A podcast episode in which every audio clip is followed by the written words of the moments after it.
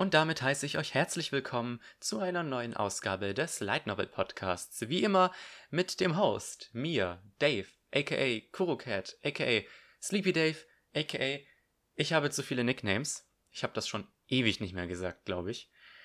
Ähm, und ja, während weltweit Leute Panik schieben, wegen des Coronavirus Leute Hamstereinkäufe machen und links und rechts irgendwelche Veranstaltungen und in Japan vor allem Anime-Serien ausfallen, äh, denke ich, konzentrieren wir uns hier doch auf ein paar eher erfreulichere News, unter anderem ähm, einige neue Lizenzankündigungen von Seven Seas, auf die ich mich sehr freue, sowie auch eine Anime-Ankündigung. Ähm, auf das dürft ihr alles gespannt sein in dieser Folge. Weiterhin habe ich tatsächlich einige neue deutsche Light Novels. Ähm, unter anderem Orc X Goblin, was beim Literamagier Verlag erschienen ist, und das mechanische Kaninchen von äh, Dia Lane oder Dialane. Ich bin mir leider nicht ganz sicher, wie der Name jetzt ausgesprochen wird, ob Deutsch oder Englisch. Ich würde sagen Dialane, weil das ist ein Anagramm von Daniela, dem Vornamen der Autorin. Anyway, so viel erwartet uns heute in dieser Ausgabe. Hm, komisch. Ich habe irgendwie das Gefühl gehabt, mehr Light Novels gelesen zu haben. Als nur fünf Stück, aber es sei wie es sei, Haferbrei. Ich hoffe langsam meinen Groove zurückzukriegen, wenn man das so sagen kann. Mittlerweile habe ich auch Semesterferien, deswegen bete ich, dass diese Folge pünktlich erscheint. Aber ja, es ist der erste dritte gerade, also mit dem Aufnehmen bin ich zumindest ähm, ganz gut dabei aktuell. Aber ohne weitere Umschweife wollen wir jetzt auch wirklich mit den äh, ich würde sagen, der Vorspeise anfangen, und zwar den News des letzten Monats.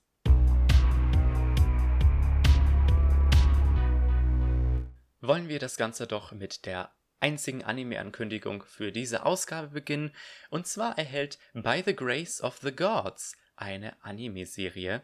Ja, die Light Novel von Roy mit Illustration von Ririnra ähm, ist ja vor kurzem bei J-Novel Club erschienen. Ich glaube tatsächlich letzten Monat ist da erst der erste Band rausgekommen. Ähm, es wurde noch nicht ähm, nichts Näheres gesagt, außer dass die Serie ein Anime bekommen wird. Die Light Novel hat aktuell acht Bände in Japan. Und ja, es ist natürlich eine weitere Isekai-Reihe, ähm, in der der Protagonist äh, ein Schleimzähmer werden will, ein Schleimflüsterer. Oh mein Gott. Ein Schleimflüsterer. Das klingt ja mal. So nennt man das doch, oder? Leute, die, die Tiere zähmen? Ja, jedenfalls, darum geht es. Ich habe die Light Novel nicht gelesen, aber das ist definitiv vielleicht etwas, worauf man sich freuen kann, zumal wir da tatsächlich auch schon ähm, die Novels auf Englisch haben. Machen wir weiter mit einer kurzen deutschen Anime-News. Äh, ja, und zwar erhält Goblin Slayer eine Komplettbox von Animoon. Ja, äh, ich fand das super schön. Ich habe mir, ich glaube im Januar habe ich mir ja den kompletten Goblin Slayer Anime in der Limited Edition für 50 Euro gekauft. Da hatte ich echt Glück, weil ich einen Gutschein hatte und dann war das auch noch reduziert. Ähm, aber jetzt erhält Goblin Slayer eine offizielle Komplettbox. Die sollte mittlerweile auch schon draußen sein. Also ich meine vor ein paar Tagen auf ähm, Twitter gelesen zu haben, dass Animoon die Vorbestellung bereits versandt hat. Die wollten die Komplettbox ähm, noch vor Release des neuen Kinofilms rauskriegen, beziehungsweise ist ja nicht wirklich ein Kinofilm, es ist eine Theatrical OVA. Aber ja, die Komplettbox kostet als DVD und Blu-ray 60 Euro. Und am 22. März kommt dann eben auch Goblin's Crown ins Kino, worauf ich mich schon sehr freue. Auch wenn ich den Goblin Slayer Anime immer noch nicht geguckt habe, ich habe ja aber die Novels gelesen. Ist halt schade, dass, ähm, dass Goblin's Crown ähm, im Kino läuft, bevor die Novel dazu auf Deutsch erscheint, aber dann, ja, es ist halt so, wie es ist. Im Übrigen finde ich es sehr schön, wie ähm, die Komplettbox optimistisch als ähm, Staffel 1 gelabelt wird. Ich hoffe, ich hoffe, das ist tatsächlich die erste Staffel. Ich hätte gerne eine zweite Staffel davon. Vielen Dank. Dann ist das Einzige, was uns für diese Ausgabe in den News übrig bleibt, nur noch die Lizenzen von letzten Monat. Wie gesagt, Seven Seas hatte ein paar Sachen angekündigt, die mich vor allem sehr freuen, aber Tatsächlich ähm, ist J-Novel Club ihnen etwas zuvor gekommen mit einer absoluten Blitzankündigung. Also wirklich, die haben das letzten Monat angekündigt und sofort war der erste Part online. Und zwar ist das The Extraordinary, The Ordinary and Soap. Soap komplett geschrieben in Caps. Also das Ungewöhnliche, das Gewöhnliche und Seife. Von Autorin, Autorin, denke ich mal, Nao Wakasa und Illustrator ICA handelt es sich hier um eine Fantasy-Reihe. Auf der J-Novel Club-Seite ist es seltsamerweise als Isekai getaggt. Allerdings von der Beschreibung her sieht es nicht so aus, als wäre das ein Isekai. Äh, Protagonistin ist Lucia Aka, ein ganz normales, äh, ich weiß nicht, ob Wasch-Vibe die korrekte Übersetzung ist, aber es ist ein Vibe, das Wäsche macht. Und äh, sie, ja, ihre einzige Magie, die sie hat, ist Seife, mit der sie sämtliche Flecken entfernen kann. Allerdings stellt sich eines Tages heraus, dass sie mit ihrer Seife tatsächlich auch gegen Monster kämpfen kann.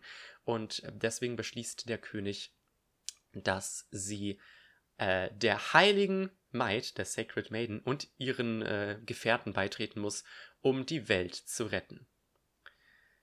Ja, die Reihe ist ähm, in drei Bänden tatsächlich abgeschlossen. Es gibt wohl ein paar Sequels, aber die sind aktuell noch nicht lizenziert. Und dann machen wir auch weiter mit den Ankündigungen von Seven Seas. Vier Stück sind es insgesamt. Und äh, ja, allesamt, na bis auf eine, sehr erfreulich für mich, gehen wir das Ganze der Reihenfolge nach durch.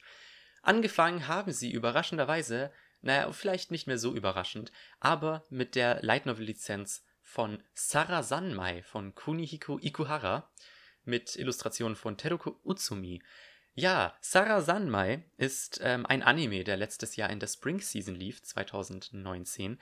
Ich habe den geguckt damals, ich fand den super witzig und auch super spannend. Es war, es, es war abgedreht. Es war definitiv abgedreht, aber es war auf irgendeine Weise halt auch richtig deep. So wie man es halt von Kunihiko Ikuhara kennt.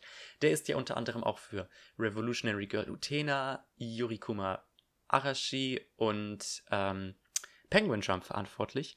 Und Seven Seas hat ja jetzt langsam begonnen, seine Werke nachzulizenzieren. Unter anderem eben die Penguin Drum Novels ähm, und äh, den Leo und Mabu Sarasanmai Manga. Und noch irgendwas. Mir fällt leider nicht mehr ein, was das andere war, was sie noch von dem haben. Naja, es sei wie es sei. Die Light Novels von Sarah Sanmai erscheinen jetzt eben auch auf Englisch äh, ab September. Es sind insgesamt zwei Bände. Äh, was ich interessant finde, ist, dass sie als Genre für Sarah Sanmai ähm, LGBT angeben. Äh, ja, ich meine, einige der Protagonisten sind nicht heterosexuell. Aber ich würde nicht sagen, dass man das jetzt als LGBT verkaufen sollte, so explizit, weil, weil das halt nicht im Fokus steht. Im Vergleich jetzt mit anderen LGBT-Sachen wie Love Me for What I Am oder Wer bist du zur blauen Stunde? Solche Sachen, so Mangas eben, die die haben. Ähm, aber ja, erfreuliche News. Ich habe den Anime geliebt. Ich werde definitiv nochmal die Novels kaufen. Machen wir weiter mit ähm, ja, der News, die mich eher weniger begeistert hat. Und zwar ist das The Hidden Dungeon Only I Can Ender von Meguru Sato. Äh, jetzt bin ich mir nicht sicher, wer hier von den Illustratoren für die Illustration verantwortlich ist, der Light Novel und des Mangas, denn sowohl die Light Novel als auch der Manga erscheinen bei Seven Seas, auch ab September, wenn ich mich jetzt äh, nicht vertue. Ähm, es ist eine relativ neue Light Novel, würde ich sagen. Also sie läuft schon seit 2017, aber sie hat tatsächlich erst vier Bände und es geht einfach um einen äh, Helden, der nicht so gut ist, aber Zugang zu einem Dungeon hat, in dem er selbst trainieren kann. Ja,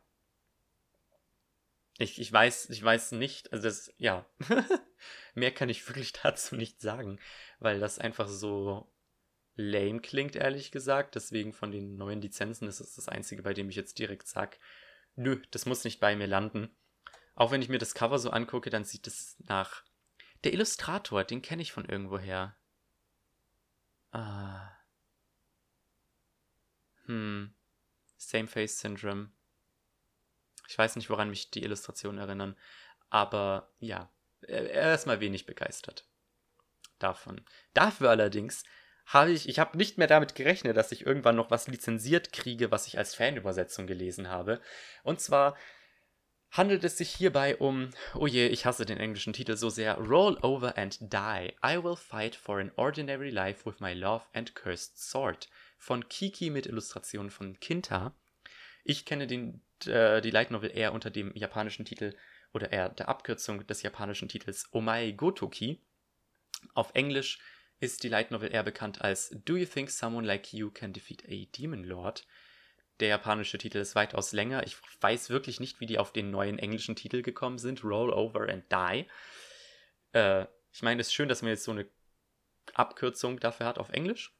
Aber ich weiß wirklich nicht, wie die auf den Titel gekommen sind. Aber ich habe den ersten Band der Light Novel vor circa einem halben Jahr gelesen und ich habe damals auch im Light Novel Podcast über den ersten Band geredet. Und zwar, ich habe nochmal geschaut, äh, in Folge 14 so bei Stunde, Stunde 40 rum muss es gewesen sein.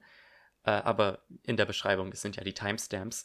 Es, das war, ähm, der erste Band war wirklich, wirklich super. Es ist ähm, Dark Fantasy und Yuri. Eine sehr seltsame Mischung, aber eine sehr, sehr unterhaltsame Mischung. Ähm, es war horrormäßig, zumindest Monster-Design-mäßig, äh, definitiv auf einem Level mit Torture Princess. Ähm, und ich würde generell, also wirklich, ähm, das ist die Novel, die Torture Princess am ähnlichsten ist. Torture Princess hat so ein bisschen Gothic-Vibes, was ähm, Omae Gotoki jetzt nicht hat. Aber definitiv von den Monster-Designs her und von den, wie die Charaktere geschrieben sind, definitiv. Also für Fans von Dark Fantasy mit ein bisschen Horror und ein bisschen mehr Blut, aber auch für Yuri-Fans. Also wenn ihr Fans von einem oder dem anderen seid, ich würde euch raten, da mal reinzugucken. Auch hier, der erste Band erscheint ab September. Puh, ich freue mich jetzt schon auf die Wartezeit. Aber dann gehen wir doch zu der letzten News und der letzten Lizenz-News für diese Ausgabe. Und zwar handelt es sich dabei um Yes, No or Maybe von Michi Ichiho mit Illustrationen von Lala Takemiya. Es handelt sich hierbei um einen Boys Love Einzelband, der allerdings ein paar Sequels bekommen hat. Ich habe vor ein paar Monaten schon darüber geredet, denn dazu wurde eine Anime, ein Anime angekündigt. Ähm, ja, es geht um äh, Fernsehreporter, soweit ich weiß, die sich ineinander verlieben.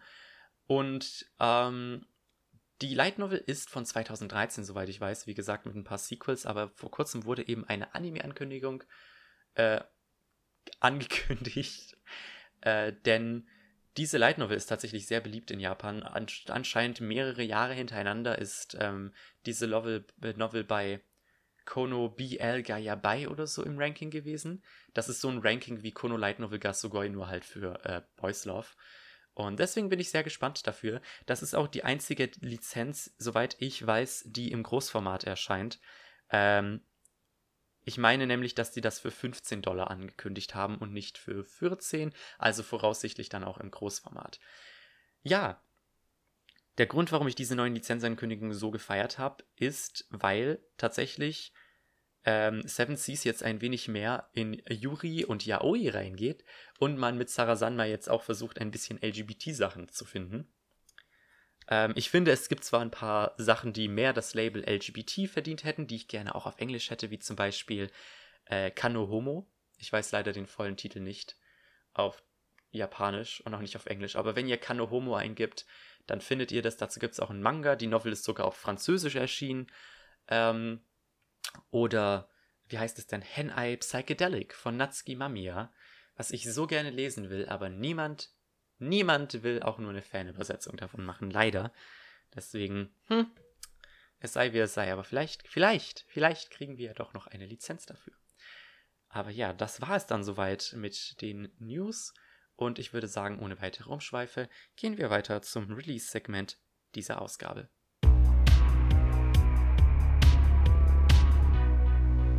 Ich hoffe mal, ich kriege die Releases in der richtigen Reihenfolge hin, denn ich ja, ich habe die Reihenfolge in meinen Notizen ein bisschen vermasselt, denn es geht tatsächlich schon am 2. März los, was ich nicht realisiert habe. Tokyo Pop scheint die Release-Daten ihrer Mangas verändert zu haben. Ich weiß, irgendwann mal war es der dritte Donnerstag, dann war es der zweite und jetzt äh, ist es gar nicht mehr ein Donnerstag, sondern was ist denn das? Ein Montag. Ja, huch. Okay, das ist neu.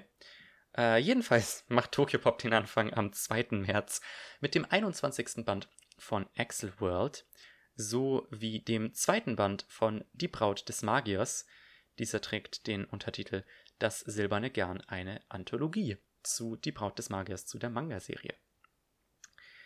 Dann geht es weiter mit J-Novel Club. Die bringen am 3. nämlich den ersten Omnibus-Band von Crest of the Stars raus. Beziehungsweise es ist nicht der erste, es ist der einzige Omnibus-Band, denn die Crest of the Stars Light Novel hat ja nur drei Bände gehabt.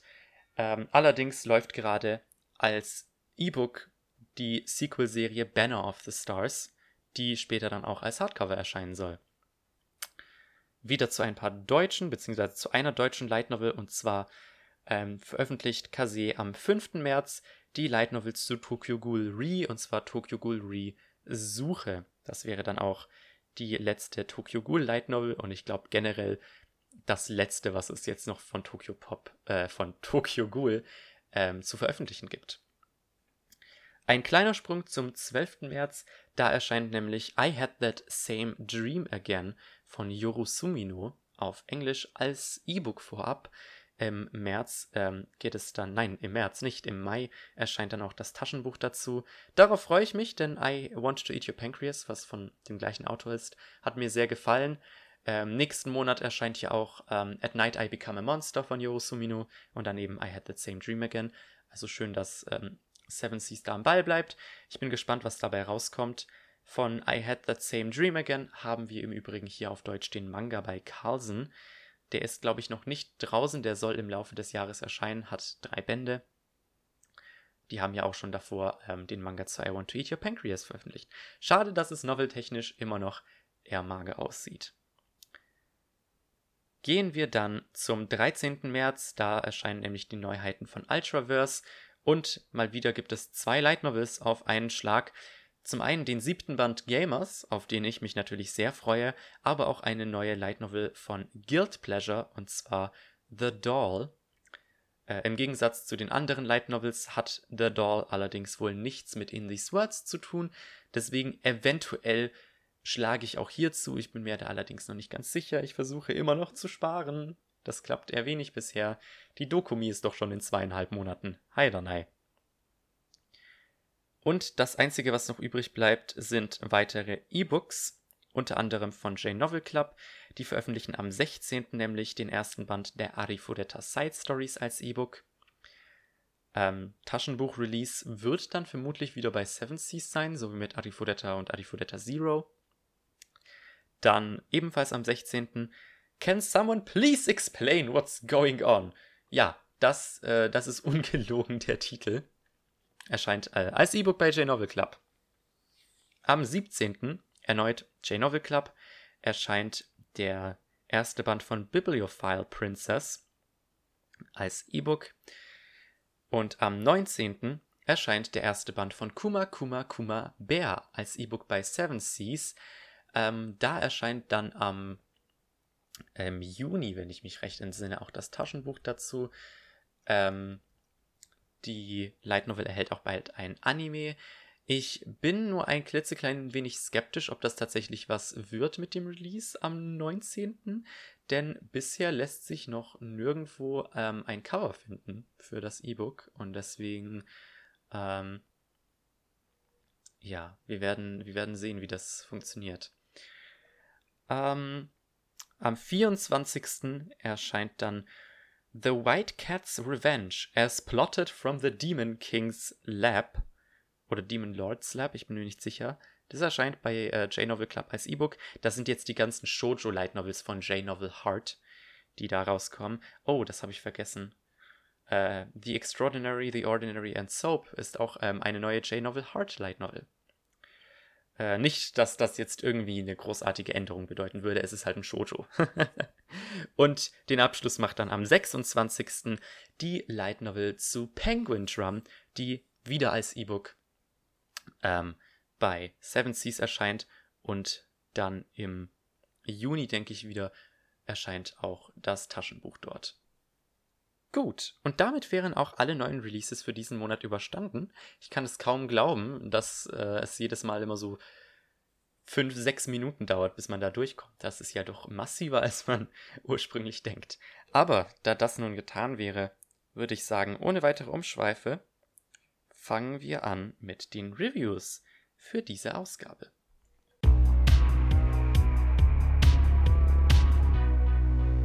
Fangen wir am besten mit der üblichen Ultraverse-Novel des Monats an. Diesmal ist der vierte Band von Goblin Slayer dran. Das hat sich gerade gereimt, hat es es? Äh, naja. ja, der vierte Band von Goblin Slayer ist ein Short Story Band. Und ich habe das oft erwähnt, ich bin kein großer Fan von Short Stories oder Short Story Bänden in Light Novels. Es gibt ein paar Ausnahmen, zum Beispiel, wenn die Short Stories irgendwie miteinander verknüpft sind oder ähnliches. Ähm, aber ja, generell eher abgeneigt. Bei Goblin Slayer bin ich ein klitzekleines bisschen optimistisch dran gegangen, weil, ja, weil mir die Reihe einfach super gut gefällt und weil der erste Band schon ein, ein bisschen sowas von ja, einem, einem Short Story Band im Grunde hatte, weil es viele Geschichten gab, die zum Teil miteinander verwoben waren und so oder so ähnlich war es auch hier. Ich war tatsächlich wirklich positiv überrascht von diesem Band. In diesem Band befinden sich zehn Kapitel, die insgesamt zehn Kurzgeschichten darstellen, die aus den Perspektiven verschiedenster Charaktere erzählt werden. Und tatsächlich hat so ziemlich jede Geschichte was äh, auf den Tisch gebracht, außer vielleicht die erste. Ähm, die Geschichten spielen während der ersten drei Bände circa und ähm, zum Teil sind sie tatsächlich auch miteinander verwoben, allerdings gibt es hier ähm, wirklich keinen roten Faden. Ähm, ja, die erste Geschichte, da geht es um den Kriegeranfänger und die Heilige in Ausbildung. Ähm, das war eine ganz nette Geschichte, das war ein wenig mehr ähm, so, ja, das, was man halt so von Goblin Slayer erwartet. Die gehen halt in, in ähm, einen, nicht einen Dungeon, in einen Ab Abwasserkanal, wie heißt denn das? In die Kanalisation, genau. Und campen dort gegen ein paar Goblins und haben unter anderem eine kleine Begegnung mit der Priesterin und dem Goblin Slayer. Und ähm, das ist generell, was ich ganz nett finde. Es gab so ein paar Geschichten, die einfach vor allem nur dazu da waren, einfach die, die, die Welt von Goblin Slayer ein bisschen auszuarbeiten. Ähm, so auch eben die zweite Geschichte, die Geschichte eines gewissen Jungen, wo es einfach nur um einen namenlosen Jungen geht, der in einem Wald von Goblins überfallen wird und dann von Goblin Slayer gerettet wird. Und auch aber irgendwie Goblin Slayer rettet auf eine gewisse Weise, was ganz nett war. Ähm, aber ich finde vor allem danach die Geschichten haben mich zum Teil wirklich vom Hocker gehauen. Die dritte Geschichte, da geht es um äh, die Kellnerin von Der Schenke steht hier. Ich hätte Taverne jetzt gesagt, spontan. Ähm, die versucht, Goblin Slayer ein Mahl zu bereiten, das ihm schmeckt, weil er fast nie was isst, wenn er dort ist. Und am Ende, ja, stellt sie fest, dass er nie was isst, weil er halt die Kuhhirtin hat, die gerne für ihn kocht. Und dass es eben darauf ankommt, dass, äh, ja, es mit Liebe gemacht wird, quasi. Was ich ganz schön fand, weil das unterstreicht einfach so ein bisschen den Charakter der Kuhhirtin und den Charakter von Goblin Slayer und so die Beziehung zwischen den beiden. Ähm, dann gab es eine Geschichte, die tatsächlich aus der Perspektive eines Goblins erzählt wurde. Die äh, hat einfach nur nochmal das. Ja, also sehr viele dieser Geschichten haben zum Teil sehr gut einfach nur die Charaktere unterstrichen. Und in diesem Fall waren das halt die Goblins. Und die haben. Ja, diese Geschichte hat sehr gut nochmal ja dargestellt, was für eine Gefahr die Goblins eigentlich sind und wie ja abgefuckt die eigentlich sind. Die fünfte Geschichte, Ein Tag ohne ihn, da ging es, wenn ich mich recht entsinne, um die äh, Kuhhirtin und ähm, die Gildenangestellte, die sich ein wenig anfreunden und ähm, dann anfangen, am Ende, glaube ich, ein Pen and Paper RPG zu spielen, was ich auch nochmal äh, sehr witzig fand, sehr meta. Ähm, die Zerstörung eines verfluchten Tempels, der von Dämonen heimgesucht wird, das ist das sechste Kapitel, wo es auch wieder ein bisschen mehr actionmäßiger zugeht. Äh, ein kleines Team-Up zwischen dem Goblin Slayer, ähm, dem Panzerkrieger und dem Speerkämpfer war es, glaube ich. Ich meine, ich bin ein absoluter Fan vom Speerkämpfer. Solange der äh, irgendwie ähm, Screentime hat, bin ich absolut zufrieden. Und ich fand vor allem lustig, wie der Speerkämpfer und der Panzerkrieger, ich sag mal, äh, ja versucht haben, den Goblin Slayer zu überzeugen, bei diesem, bei diesem, ähm, bei dieser Mission mitzumachen, obwohl die nichts mit Goblins zu tun hat. Und wie sie seine Logik so verdreht haben, ein bisschen. Und äh, das war ganz unterhaltsam. Und vor allem fand ich dann die, äh, ich sag mal die Auflösung des ganzen Problems, also wie sie diesen komischen Dämonen äh, besiegt haben, da dachte ich mir auch nur so, das ist ich meine, das passt irgendwie zum Goblin Slayer. Das ist genau der Shit, den ich mir vorstelle, dass der Goblin Slayer das tun würde. Aber es war trotzdem eine Überraschung und ich dachte mir so, okay. Dann geht es halt auch mal ein bisschen lustiger zu in der Welt vom Goblin Slayer, auch wenn am Anfang des Kapitels ähm, sehr brutal jemand gestorben ist. Yikes.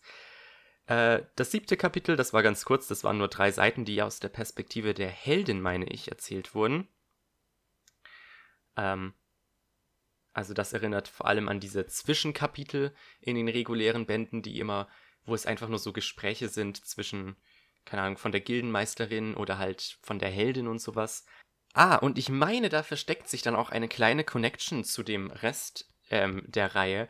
In Band 3, ähm, bei diesem Erntefest oder was es war, da gab es ja diese da ist Goblin Slayer ja auf diese drei äh, scheinbar Abenteurer gestoßen, von denen er nicht wusste, was äh, wer die waren. Und es stellt sich jetzt hier heraus, dass das scheinbar die Heldin und ihre Party waren. Das fand ich ganz interessant. Ähm, das nächste Kapitel, ein fauler freier Tag der Elfe, da ist nichts Besonderes passiert. Ähm, die Elfe macht halt irgendwelche Sachen und stößt dann zur Kuhhirtin und dann spielen die eben dieses RPG aus dem vorigen Kapitel von der Kuhhirtin, also hier eine kleine Connection. Und was ich dann wieder interessant fand, das vorletzte Kapitel, da ging es um, ähm, ja, was die drei vor drei Monaten gemacht haben, nee, vor einigen Monaten gemacht haben. Da geht es nämlich darum, wie es dazu gekommen ist, dass die Elfin, der Zwergenmensch-Mönch und der Zwergenmensch-Mönch? Was? Der Echsenmensch-Mönch und der Zwergenschamane, wie die zusammengefunden haben und schließlich in die Stadt gekommen sind, um ähm, Goblin Slayer zu suchen. Das fand ich schön, dass man da auch noch ein bisschen quasi Backstory bekommen hat. Und zu guter Letzt, als er wieder nach Hause kam, wieder ein Kapitel über den Goblin Slayer, was so ein bisschen zu dem ähm, zweiten Kapitel ähm, zurückgeht, ähm, wo Goblin Slayer einfach, äh, ich sag mal, ein, sein, ein bisschen seine Freizeit genießt und schließlich nach Hause eben zurückkehrt. Es ist, es ist, es sind ziemlich leichte Happen für zwischendurch, aber ich war zufrieden, weil es absolut schöne Geschichten waren, die einfach die Charaktere ein bisschen nochmal unterstrichen haben. Es gab ein bisschen, kleine bisschen Worldbuilding und ich meine, jetzt fällt mir das gerade ein, gab es nicht hier sogar noch ein Kapitel von der, von der ähm, Priesterin des Schwertes? Das muss ich jetzt nochmal nachgucken, weil ich habe das Gefühl, ich erinnere mich da. Ah ja, Genau, die Priesterin des Schwertes kam eben in diesem Kapitel mit dem, mit dem Dämon vor. Auch nochmal nur ganz kurz. Ähm, aber ja, kleine Häppchen, Worldbuilding und Character, Charaktere halt, äh, die ganz nett waren. Einziges Problem ist halt wieder, dass dieser Band wieder nur 200 Seiten hat wie der letzte und ich denke mir da wieder, die 12 Euro tun ganz schön weh, auch wenn ich diese Reihe wirklich sehr, sehr gerne lese. Aber ja, diese Kurzgeschichtensammlung hat definitiv mein Approval und im nächsten Band geht es dann wieder mit regulärem Goblin Slaying weiter. Der fünfte Band erscheint erst im Mai leider. Ähm, und diesen Monat, eben am 22. März, kommt ja der Film, der den äh, fünften Band adaptieren wird. Da bin ich schon gespannt. Ich habe ein Review auf Anime News Network gelesen von Kim Morrissey, aka Frogkun, die tatsächlich die Serie geguckt hat, nur um den Film sehen zu können. Und die war da eher weniger begeistert. Anscheinend ist der Film nur 60 Minuten lang. Und da einen ganzen Band abzudecken, ähm, da bin ich gespannt. Aber ich, ich, Gott, ich bin wirklich viel zu gespannt auf diesen Film. Ich muss die ganze Zeit darüber reden. Ich kann es kaum erwarten. In drei Wochen ist es soweit. Und ich hoffe, langsam kann man auch mal die Tickets vorbestellen, weil ich schaue mindestens einmal die Woche, ob man die Tickets schon vorbestellen kann, aber man kann es noch nicht machen. Wie auch immer. Ich schaue gleich nochmal, ob man das machen kann, aber erstmal geht es weiter mit dem nächsten Review für diese Folge.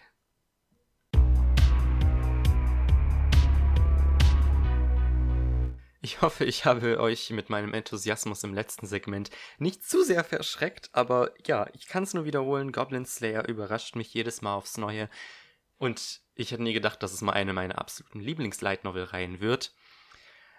Ähnlich überrascht zumindest war ich bei der folgenden Light Novel und zwar bei How Not to Summon a Demon Lord, der achte Band.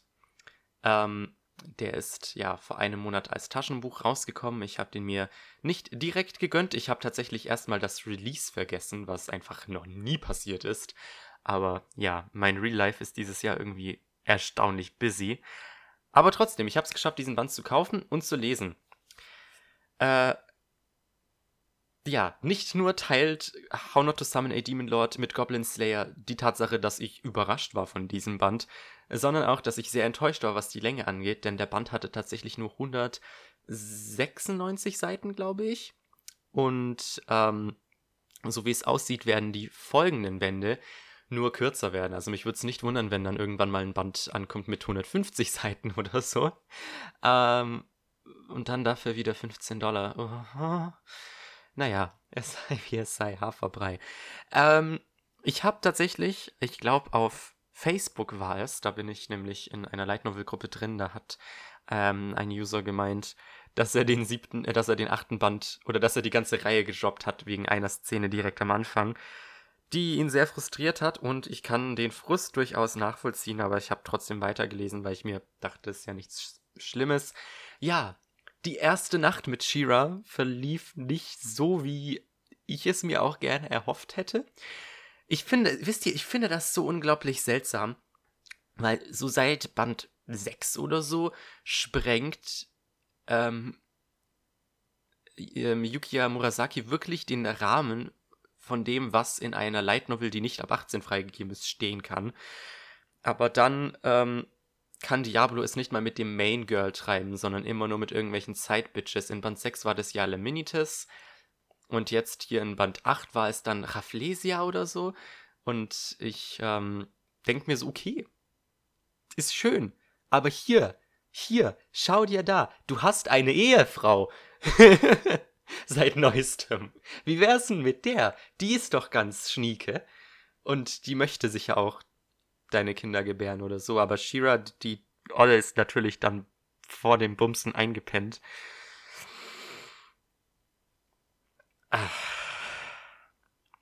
Ja, es war ein klein wenig frustrierend. Ich fand das ganze Kapitel dann trotzdem unterhaltsam, vor allem wie wenn als dann Diablo und Rafflesia es dann getrieben haben und Rem einfach nur entgeistert ins Zimmer kommt und sagt so, Leute wollen hier schlafen. Ich dachte mir so, uff. Ich hätte nicht erwartet, dass das passiert. Also irgendwie schon. Irgendwie muss das ja unterbrochen werden, aber wie auch immer. Äh, ja. How Not to Summon a Demon Lord unterhält mich weiterhin. Es hat halt immer noch die gleichen Probleme, die ich auch schon damals in Band 1 festgestellt habe. Zum Beispiel, dass das Pacing absolut wack ist. Also fast die erste Hälfte vom Band passiert nichts. Ähm, ich meine, sie kehren nach Faltra zurück und man sieht dann auch wieder Edelgard und Clem und es gab ja so diese, diese Sache mit dieser komischen mit dieser komischen Yakuza-Familie, basically. Ähm, was ganz nett für zwischendurch war, aber für den größeren Plot nichts zu bedeuten hat. Ich fand es schön, dass man den Governor von Faltra wieder gesehen hat und ähm, ja, dass der eben ein Auge auf Clem geworfen hat. Ähm, aber ich, am Ende des letzten Bandes hat, wurde ja gesagt, ja, Diablo muss äh, trainieren und dafür würde er eben den Schwertmeister Graham aufsuchen. Die ist auch auf dem Cover drauf aber die kommt erst so im letzten Drittel des Bandes dann tatsächlich vor. Und das ist halt, wie gesagt, mein Problem, dass ich immer mit How Not to Summon a Demon Lord habe, dass die Spannungskurve eine absolute Katastrophe ist. Die erste Hälfte passiert nichts, dann geht sie langsam hoch und dann kurz vorm Ende des Bandes ist immer das Finale. Aber die Sache ist die, das Finale hatte es definitiv in sich. Also wo dann tatsächlich Graham auch vorkam, Graham Sassara heißt sie hier, ja, ähm, ab dem Moment hat der Band richtig hart geballert. Ähm, nicht nur ähm, diese neue, ich sag mal, dieses neue Areal, das jetzt ähm, Diablo, Shira und Ram betreten haben, sondern auch, ähm, ja, ich, einfach nur Graham. Ich liebe sie. Ich kann, ich kann nicht glauben, dass innerhalb von so 60 Seiten man so, so einen, dass der es geschafft hat, so einen niceen Charakter zu schreiben. Ähm, Also am Anfang, ich, ich dachte mir wirklich, wo die das erste Mal vorkam und dann so enttäuscht war, dass niemand ihre Soba-Nudeln essen will, da dachte ich mir so, oh. hm, vielleicht liebe ich sie, vielleicht möchte ich sie adoptieren. Dann natürlich noch, dass sie diese Katzen- oder Hundeohren oder was es ist hat. Ähm, schönes Extra. Ach, und sie hat ja auch einen Schwanz, ne? Ähm, absolutes Waifu-Material. Ähm, aber dann eben ihre ganze Backstory mit ihrem, mit ihrem äh, ja, Adoptiv-Dad, auch mit ihrem echten Dad und ähm, dass ihr Vater eben zu diesem Däm dämonenartigen Monster geworden ist. Da dachte ich mir so, da dachte ich mir, wow. Äh, das war wirklich eindrucksvoll und ich war, ich war beim letzten Kampf dann eben gegen dieses Monster ein wenig äh, skeptisch, weil dann, dann, Graham wurde dann ja ausgenockt nach irgendeiner Zeit und ich dachte mir so, nee, das wäre so schön, wenn sie halt ihren Vater dann besiegen würde, weil darum geht es ja. Ihr Vater ist zu diesem Dämon geworden, weil er versuchen wollte, sie zu besiegen, weil sie ihn übertroffen hat. Ähm, und dann wurde sie ausgenockt und ich dachte mir, das kann doch nicht sein, dass dann jetzt Diablo kommt und, und Grahams Character Arc zunichte macht, in Anführungsstrichen. Aber dann hat sie doch noch die Kurve gekriegt und hat sich dann dessen selbst angenommen. Das hat dann wirklich für so ein richtig episches Finale gesorgt, wo ich wirklich, wo das wirklich spannend war. Ich war richtig, ich war richtig überrascht.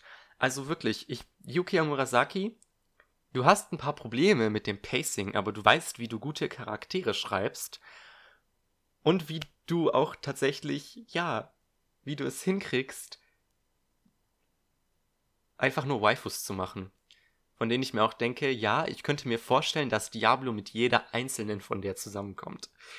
Ähm, und natürlich endet der Band dann mit einem bisschen von einem Cliffhanger, dass dieser äh, Dämonenkönig hieß, wie hieß er, Modinaram oder so, ähm, sich in Richtung Faltra bewegt. Was, äh, ja, deswegen sind die ja nach Faltra gekommen, um das, das Clem halt äh, das war so der Hauptgrund, ja. Dann hat Clem davon erfahren und äh, Diablo hat erfahren, dass Clem die Bewegung anderer Dämonenkönige vorhersehen kann und dass sie dringend dann eben äh, Celestine, hieß die so, diese Magierin, und den Governor benachrichtigen soll, wenn das der Fall ist.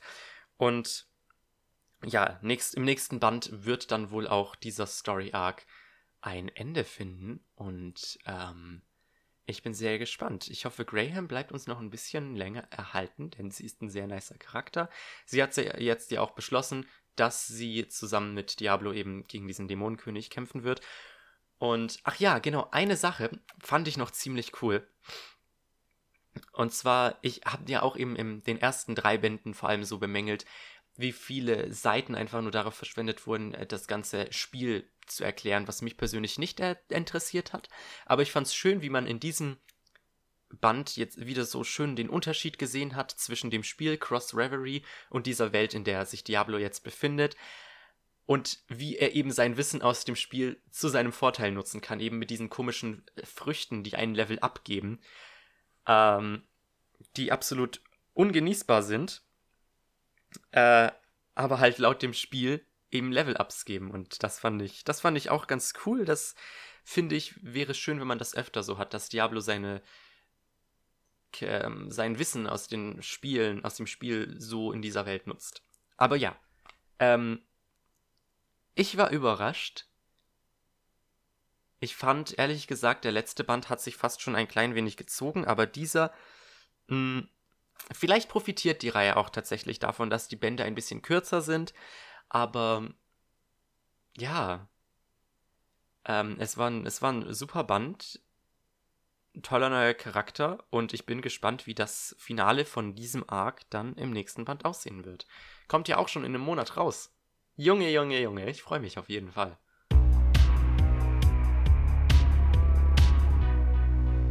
Dann will ich doch noch kurz über die letzte englische Light Novel für diese Ausgabe reden, dass wir mal mehr deutsche Light Novels als englische haben. Wow.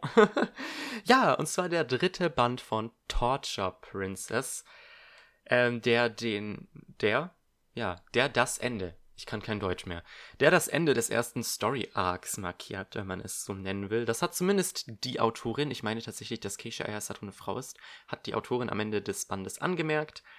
Und ähm, kleine Info noch am Rande. Letzten Monat erschien mit Band 9 der letzte Band der Reihe in Japan.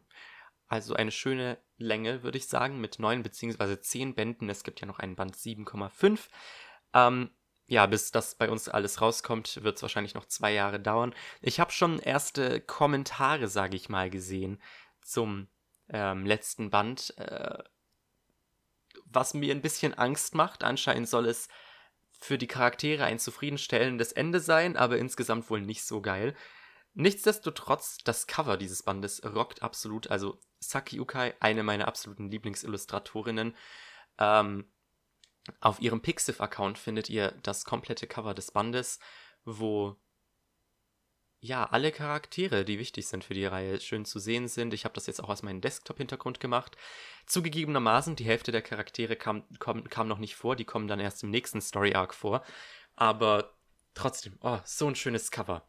Aber ja, ähm, der dritte Band, der das Ende des ersten Story-Arcs markiert, ähm, im Grunde setzt dieser Band nahtlos am Ende des zweiten Bandes an und ähm, ist ein wenig, er fühlt sich ein wenig anders an als die ersten zwei Bände, was hauptsächlich daran liegt, was, was mich vielleicht so im Nachhinein ein klein wenig gestört hat an den ersten beiden Bänden, ist, dass ich das Gefühl habe, dass Kaito, China und die Torture Princess, also Elizabeth, ja, Elizabeth, ähm, ein klein wenig in so einem Vakuum existieren. Vielleicht noch mit dem Butcher und dann halt auch noch Vlad.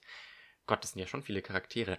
Aber ähm, ja, man weiß, man, sie kämpfen halt gegen diese Dämonen, aber man weiß nicht wirklich viel, was außerhalb der Kämpfe gegen diese Dämonen in der Welt passiert. Und das wird jetzt hier in diesem Band geändert, als es eben tatsächlich, als die, als Kaito und Elisabeth ähm, in, ja, im Grunde mit den anderen Menschen in den Krieg ziehen gegen die verbleibenden Dämonenkönige.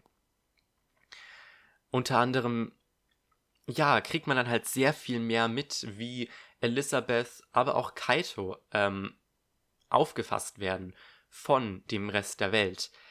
Ähm, und es kommt auch tatsächlich ein neuer wichtiger Charakter vor, und zwar die gute Isabella, eine äh, Ritterin der Kirche. Und ich fand ihren Charakter äh, sehr interessant. Sie hat durch ihren Bruder, der von der Torture Princess getötet wurde, eine gewisse Connection zu Elizabeth, was das Ganze wirklich sehr interessant macht. Und ich fand vor allem ihren, ich sag mal, ihren Zwiespalt sehr interessant dazwischen, dass sie halt die Dämonenkönige besiegen muss, aber auch, dass die, dass Elizabeth halt ja das Böse in Person ist.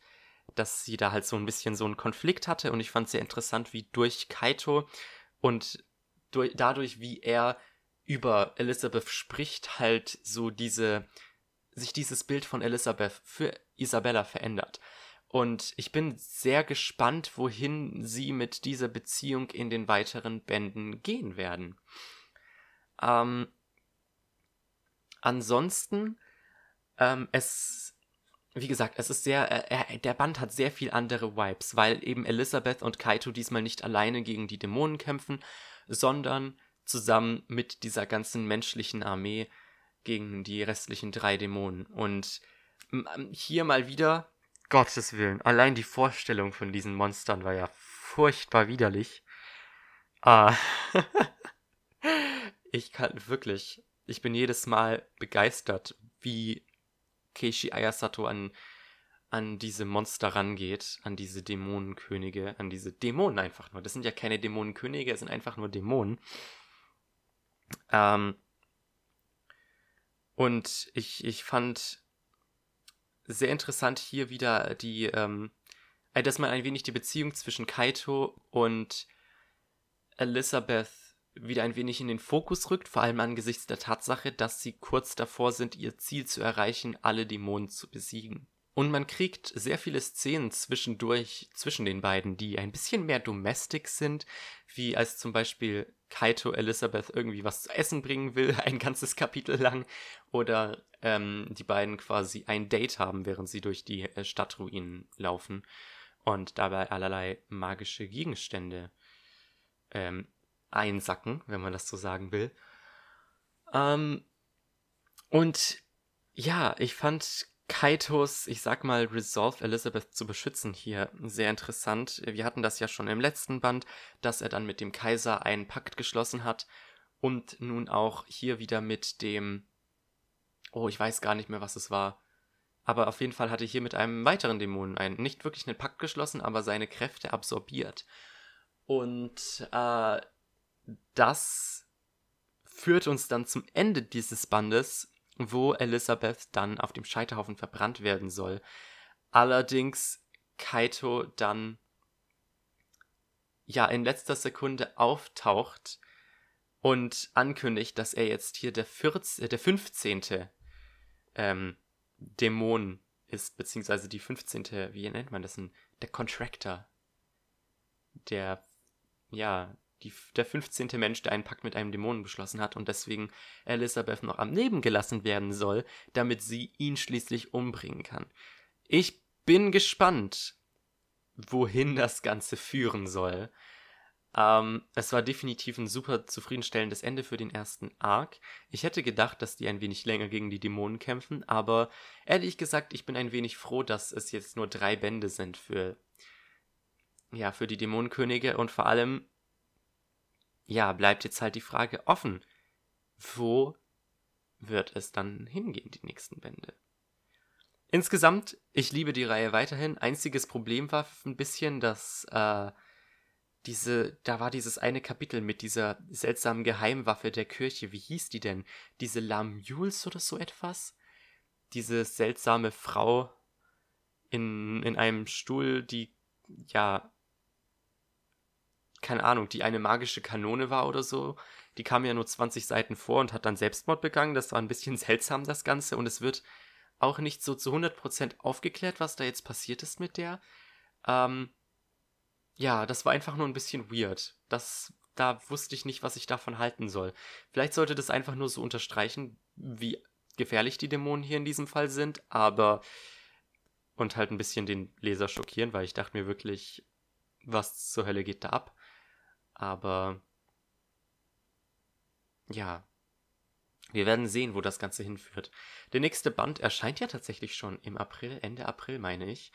Äh, und darauf freue ich mich natürlich sehr. Vor allem bin ich gespannt zu erfahren, wer denn die blonde Lady auf dem Cover ist. Denn ähm, die wird für die, den Rest der Reihe definitiv noch relevant sein. Die ist unter anderem, ich glaube, auf dem Cover von Band 8 zusammen mit Isabella zu sehen und auch auf dem Cover von Band 9, ähm, wo eben alle Charaktere so zu sehen sind, ist sie auch sehr nah bei Isabella. Und ich will ja nicht sagen, ich weiß nicht, wer die junge Lady ist, aber ich schippe sie eventuell ein klitzekleines bisschen mit Isabella. Aber das werden wir jetzt die nächsten Bände erfahren.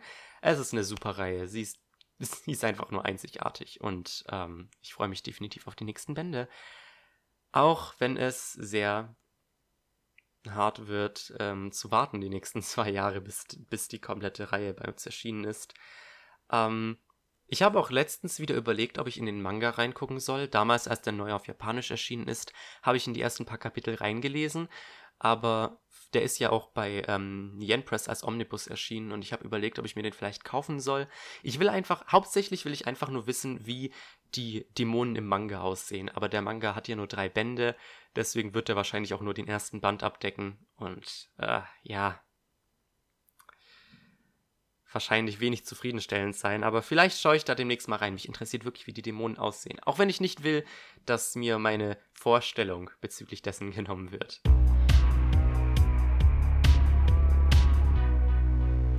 Dann kommen wir doch mal zu den letzten beiden Light Novels für diese Ausgabe. In beiden Fällen handelt sich äh, es um original deutsche Light Novels deutscher Autoren.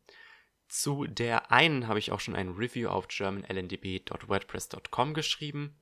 Zu der anderen soll das Review dann hoffentlich Ende nächster Woche kommen.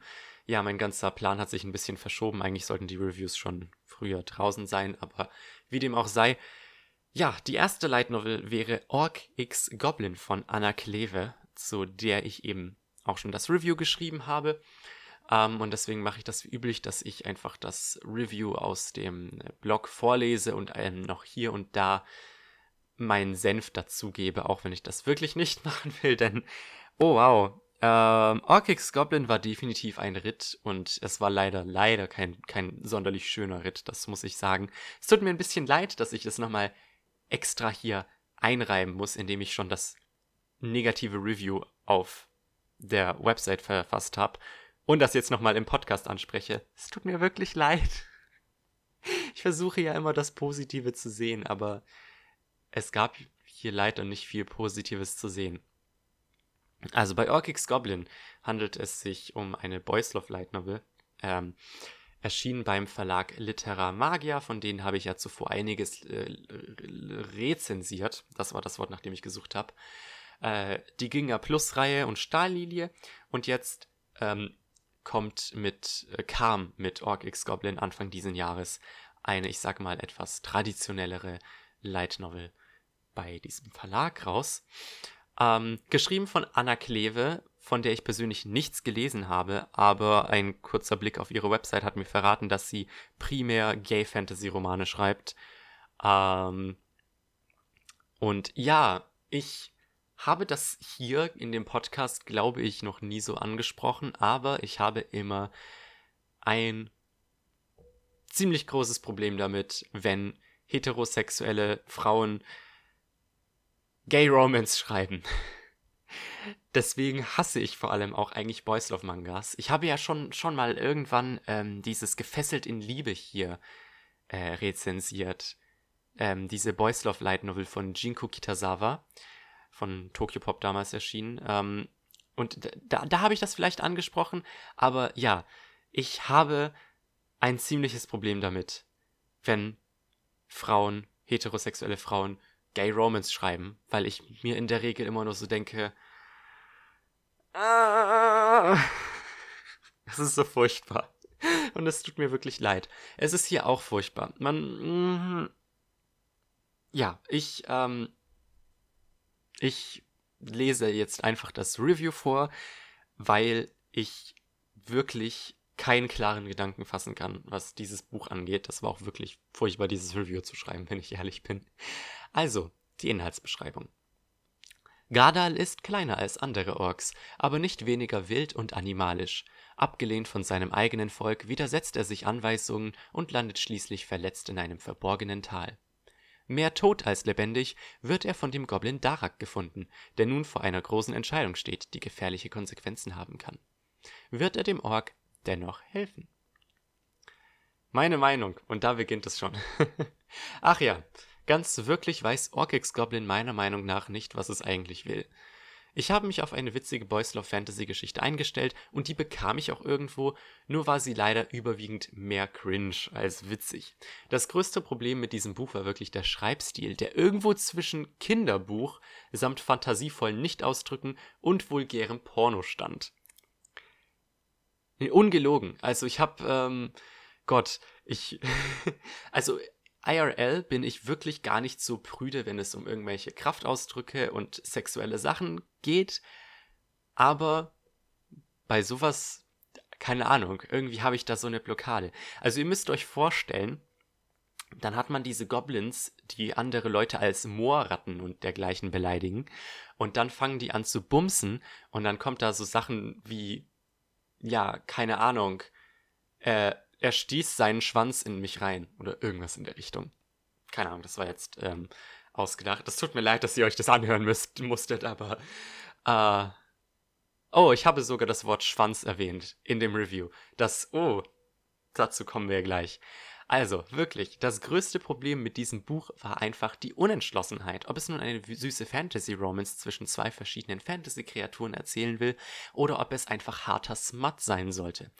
Und um das Ganze noch zu verschönern, wird manchmal versucht, ein wenig künstlerischer zu werden. Und da, das ist der Moment, wo ich wirklich sämtliche Hoffnung für dieses Buch verloren habe, auch wenn es 20 Seiten vor dem Ende war. Aber wenn Darak, nachdem Gardal seinen Schwanz rauszieht, von einem, Zitat, Gefühl des Verlustes, wie er es bisher noch nie verspürt hatte, Zitat Ende, spricht, dann bewirkt das bei mir wirklich nicht mehr, als dass ich ein paar Minuten betroffen schweigend betroffen schweigend ein Loch in die Seite stachel. Ja. ich, ich denke, ich habe jetzt, ich, ich habe hoffentlich in diesem Absatz klar gemacht, was mein Problem mit diesem Buch war. Es war einfach ein sehr seltsamer Mischmasch, der einfach nicht gepasst hat. Äh, auf der einen Seite richtig fluffy, auf der anderen Seite richtig horny. Und irgendwie auf eine Weise, die nicht gut funktioniert hat. Es geht anders. Ähm, tatsächlich einer meiner Lieblings-Gay, eines meiner Lieblings-Gay-Romance-Bücher ist tatsächlich sogar von einer Frau geschrieben, wo ich sehr überrascht war. Äh, beziehungsweise die schreibt äh, ein, eine Buchreihe, aber wie auch immer, die hat es tatsächlich geschafft, dass man eine richtig süße, fluffige Beziehung zwischen den Protagonisten hat, aber auch richtig nice Sexszenen, die heiß waren und nicht cringe. Anita Sunday heißt die gute. Und das Buch heißt.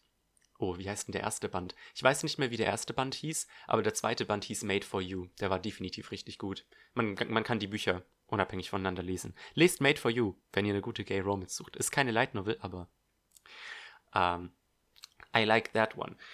Und ja, das, das hat man hier halt nicht. Und dann kommt halt noch, genau, dann kommt hier halt auch noch die Sache, dass es kein softer Vanilla-Sex ist. Das setzt dem Ganze noch die Krone auf den Kopf.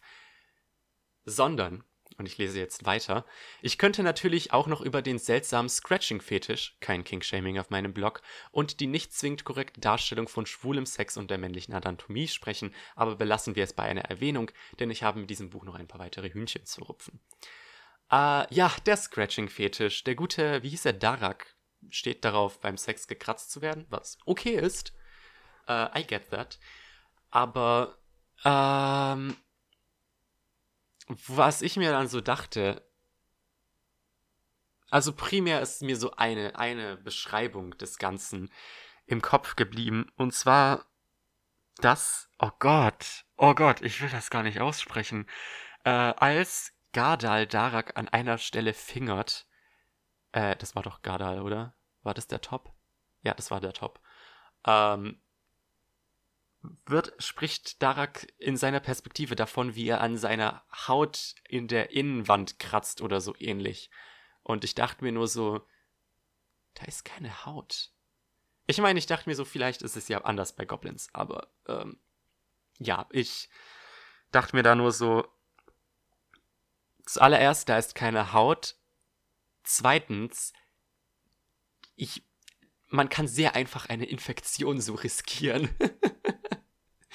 Ähm, aber rupfen wir die weiteren Hühnchen mal. Die beiden Hauptprotagonisten haben zwar neben dem Verlangen zu bumsen auch gewisse Motivation und Konflikte, allerdings hatte ich das Gefühl, dass diese eher ein nachträglicher Einfall waren. Oh, nein, da ist ein Schreibfehler, das muss ich gleich editieren. Äh, da fehlt ein Wort. Vor allem Daraks Probleme mit der Magie wurden nur am Anfang und am Ende kurz vor dem finalen Kampf noch einmal aufgegriffen. Und da Magie anscheinend ein wichtiger Bestandteil seiner Spezies ist, hat das zusätzlich noch einmal die Qualität des Worldbuildings vermindert.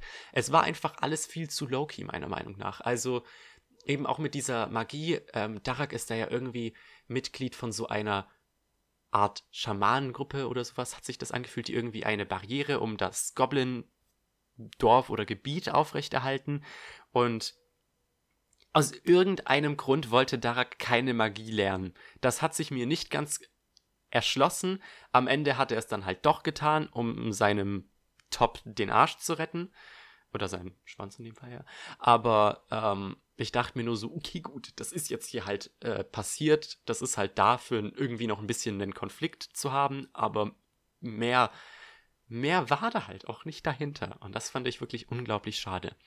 Von Gardals Seite gab es noch den Konflikt mit den Weißhäuten, aber auch hier fühlte sich das eher wie ein Plot-Device an, um die beiden Protagonisten zusammenzubringen und noch einen Kampf am Ende zu haben, der dann aber doch eher antiklimaktisch ausfiel. Also im Grunde genau das, was ich gerade schon auch mit Darak gesagt habe.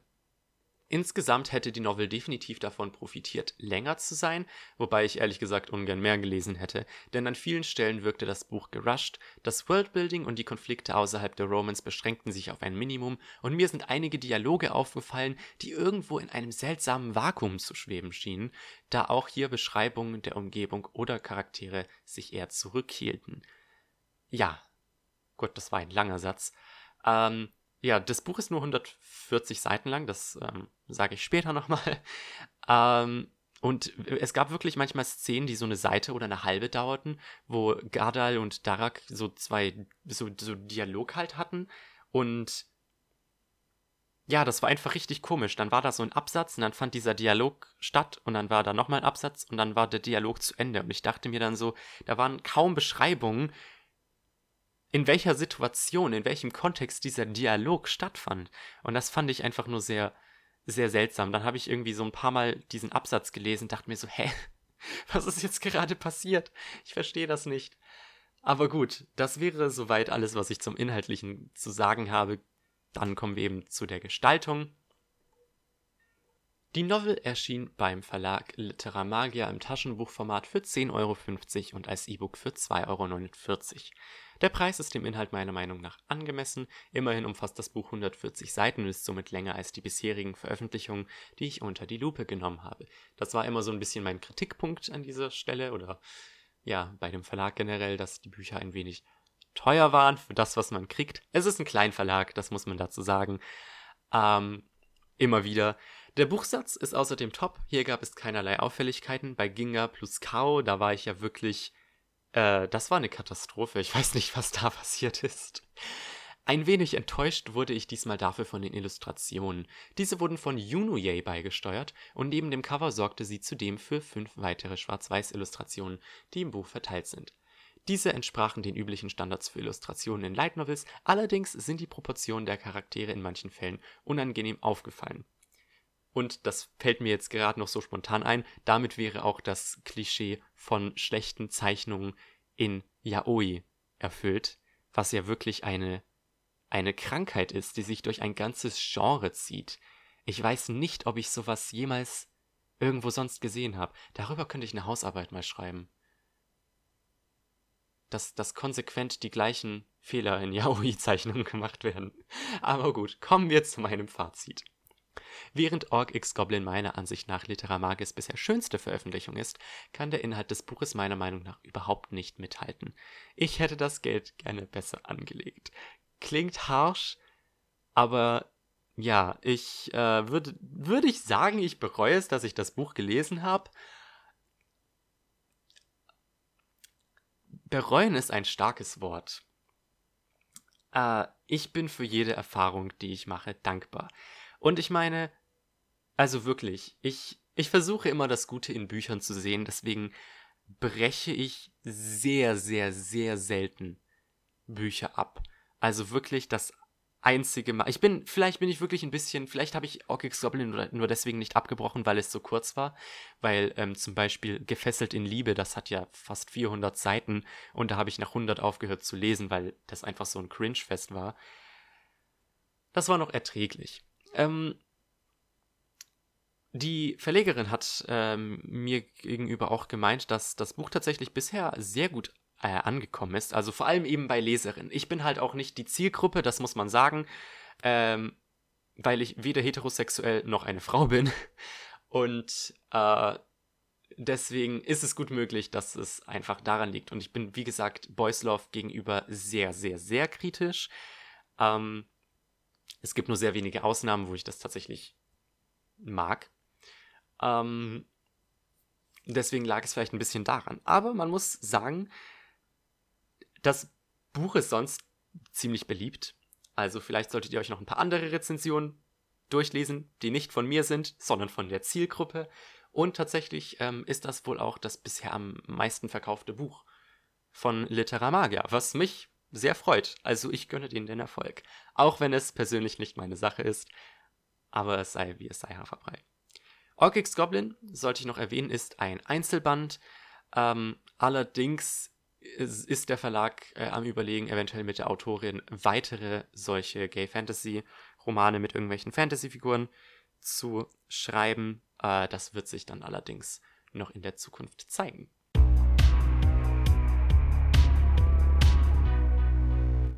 Dann wollen wir doch zu guter Letzt über eine Gay Romance reden, die mir schon etwas eher gemundet hat. Und zwar handelt es sich hierbei um Das mechanische Kaninchen von entweder Dialane oder Dialane. Ich bin mir nicht sicher. Ich würde, ich tendiere zu Dialane, weil ähm, der äh, Name ein Anagramm von Daniela ist, was der äh, Vorname der Autorin ist. Ähm, ja, das mechanische Kaninchen ist der erste Band in einer Gay äh, Romance Detektiv Light Novel Reihe ähm, mit dem Titel Die Fälle von Bailey Whitmore. Bisher sind von dieser Reihe zwei Bände erschienen. Der erste Band eben das mechanische Kaninchen, das ist 2018 erschienen. 2019 kam ähm, Die Schwarze Eule, Band 2 und der ähm, dritte Band soll dann 2021 erscheinen. Ich bin mir gerade nicht mehr sicher, wie das hieß. Irgendwas mit einem Fisch. Lasst mich da kurz nachgucken. Ja, ich schneide solche Sachen nie raus. Aus irgendeinem Grund. Und jetzt lädt die Seite natürlich nicht. Deswegen muss ich irgendwie Zeit schinden. Der heilige Fisch. Wusste ich doch, es war der heilige Fisch. Ähm, ja, die Fälle von Bailey Whitmore. Ich lese mal die ähm, Inhaltsbeschreibung auf der Rückseite vor. Das Review, das schriftliche Review dazu kommt noch äh, Ende der Woche auf der Website, aber äh, jetzt muss ich erstmal hier improvisieren und versuchen, meine Gedanken klar zusammenzufassen, so wie ich es bei den ganzen anderen Light Novels auch mache. Boston 1925. Bailey Whitmore versucht sich nach seinem Literaturstudium als Detektiv. Niedliche Hauskatzen wieder beschaffen? Kein Problem. Aber Bailey sehnt sich nach einer größeren Aufgabe. Und er bekommt sie. In einem Brief bittet ihn ein Vater, den Tod seines Sohnes aufzuklären. Auch nennt er ihm einen Verdächtigen, den die Polizei seiner Ansicht nach viel zu schnell aufgegeben hat, den Modehersteller Candle Rake. Bailey nimmt den Fall nach einigem Zögern an. Seine großmütterliche Nachbarin Mrs. Kelsey ist gar nicht begeistert, da er sich in Gefahr begibt. Auch Bailey ahnt nicht, wie sehr er es noch bereuen wird, denn Candle Rake hat ein Auge auf ihn geworfen. Im Gegensatz zu den meisten anderen deutschen Light Novels, über die ich in diesem Podcast geredet habe, ist das mechanische Kaninchen nicht bei einem Verlag erschienen, sondern im Self-Publishing. Das Ganze wurde dabei illustriert von Lisa Rau und ich muss sagen, das Buch ist ein echt hübsches Schmuckstück.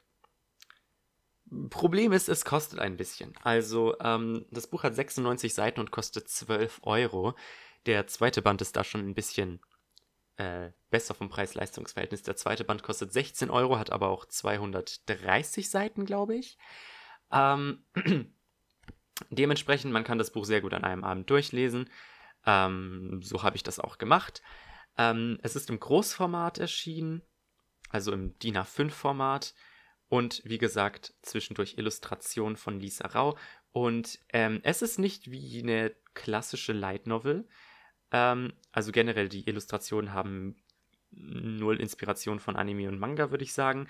Ähm, aber viele der Illustrationen gehen tatsächlich nicht über eine ganze Seite, sondern äh, am ehesten ist Vergleich fällt mir ein, ähm, so Kinderbücher, alte Kinderbücher, so Anfang des 20. Jahrhunderts, wo Zeichnungen drin waren, zum Beispiel bei Puder Daran denke ich immer als erstes.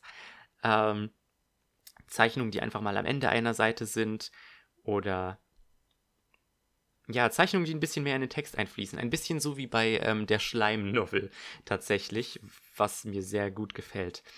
Ähm, ja, Protagonist Bailey soll einen ähm, Mordfall aufklären. Äh, naja, es ist nicht wirklich ein Mordfall, es ist ähm, ein mysteriöser Todesfall und der Vater von diesem Opfer ähm, ist sich sehr sicher, dass dieser Modehersteller Candle Rake ähm, seinen Sohn verflucht hat, weil dieser kurz vor seinem Tod seltsame Erscheinungen hatte und ähnliches. Ähm, ja, ich muss sagen, insgesamt hat mir das Buch sehr gefallen. Ich habe allerdings vor allem mit dem Mystery-Aspekt ein klitzekleines Problemchen.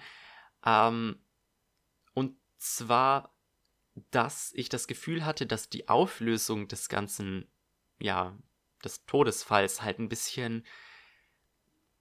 Also man selbst als Leser kann, kann sich das schon irgendwie denken, ähm, wie das Ganze vonstatten ging. Allerdings so wie Bailey auf die Lösung des, Rätsel kommt, des Rätsels kommt, ähm, wird das Ganze nicht so glaubwürdig verkauft. Das wäre so das größte Problem. Es ist ein Detektivroman, deswegen muss die Auflösung des Ganzen ja, halt zufriedenstellend sein. Ne? Ähm, ansonsten vielleicht noch zu kritisieren wäre, dass das Buch halt ähm, kurz ist, wie gesagt, 96 Seiten. Ähm, das Buch weiß, was es in dieser Zeit machen kann. Allerdings hatte ich manchmal das Gefühl, dass es versucht, mehr zu, mehr zu kauen, als es schlucken kann. Bite off more than it can chew. Ich übersetze das jetzt einfach mal so auf Deutsch. Ähm, also ich habe wirklich das Gefühl, dass es an manche, dass manche Stellen ein klein wenig gerusht waren, es vielleicht ein bisschen zwischen ein paar Szenen hin und her gehüpft ist. Und ja, das kommt halt vor allem durch die Kürze zustande.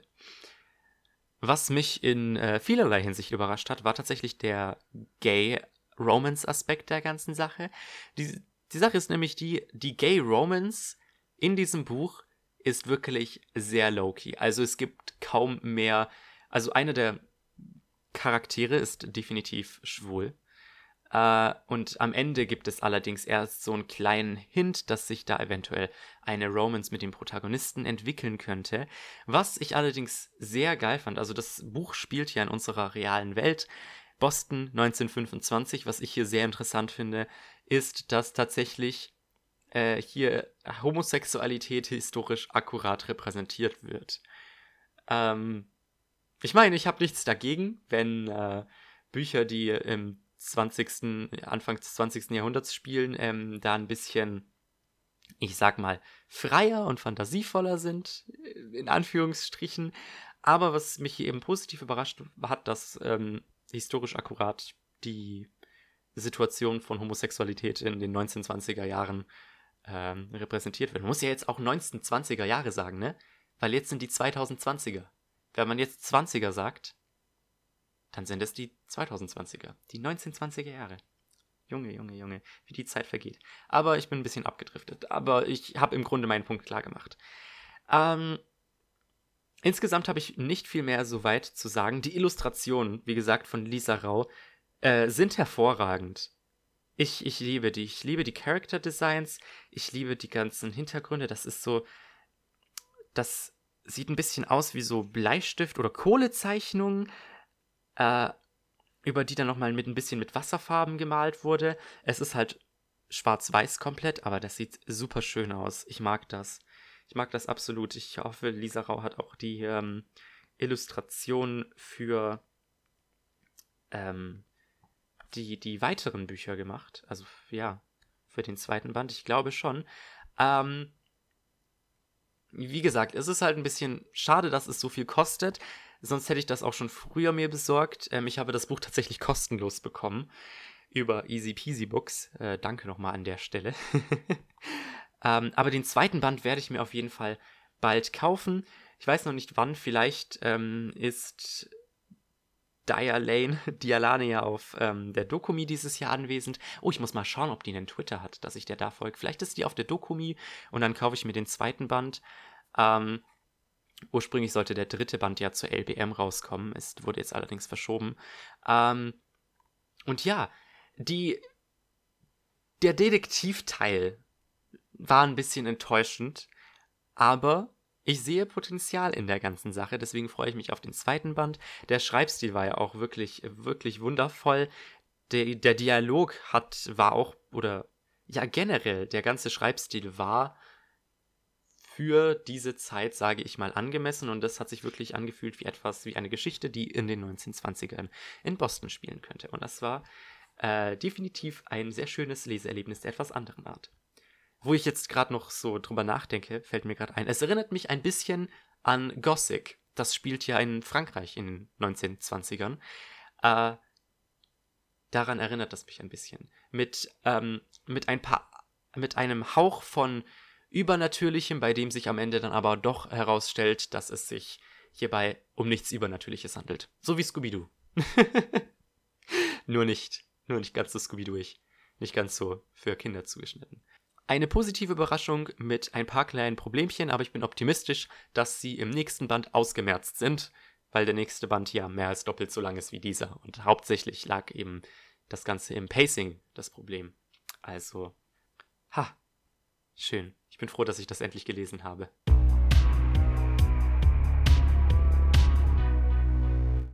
Und damit wären wir am Ende dieser Light Novel Podcast Folge angelangt. Ja, diesmal sogar pünktlich, nicht wie die letzte, dafür entschuldige ich mich noch einmal. Ähm, ja, überraschend viele deutsche Light Novels, das kann gerne so weitergehen. Ich beobachte ja den Markt in dieser Hinsicht. Ähm, die Entwicklung da. Naja, Light Novels sind halt leider immer noch eine Nische, deswegen wird es wahrscheinlich ein Ausnahmefall bleiben, dass wir da so viel haben. Ähm, ja, die nächste Folge erscheint dann natürlich hoffentlich Anfang April. Ich habe da immer noch Semesterferien, also sollte die sogar pünktlich erscheinen. Allerdings ähm, muss ich wirklich schauen, wie das mit den Light Novels für nächsten Monat ist, ähm, da ich tatsächlich sehr wenige neue Releases habe, die ich lesen werde.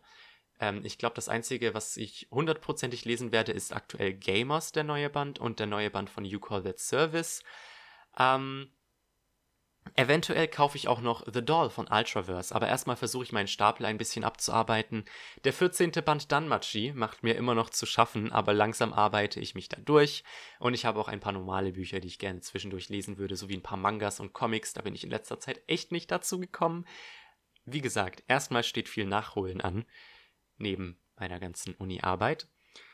Ähm, und Genau, eine Sache, die ich noch hier ähm, eventuell erwähnen sollte, weil das nirgendwo anders reingepasst hat. Äh, ich habe mich jetzt tatsächlich entschlossen, Infinite Dendrogram abzubrechen. Es war mehr oder weniger spontan. Ich, ja, ich habe das einfach aus meiner Einkaufsliste gestrichen und habe keinerlei Schmerzen dadurch verspürt. Und dann dachte ich mir, okay, es soll wohl so sein.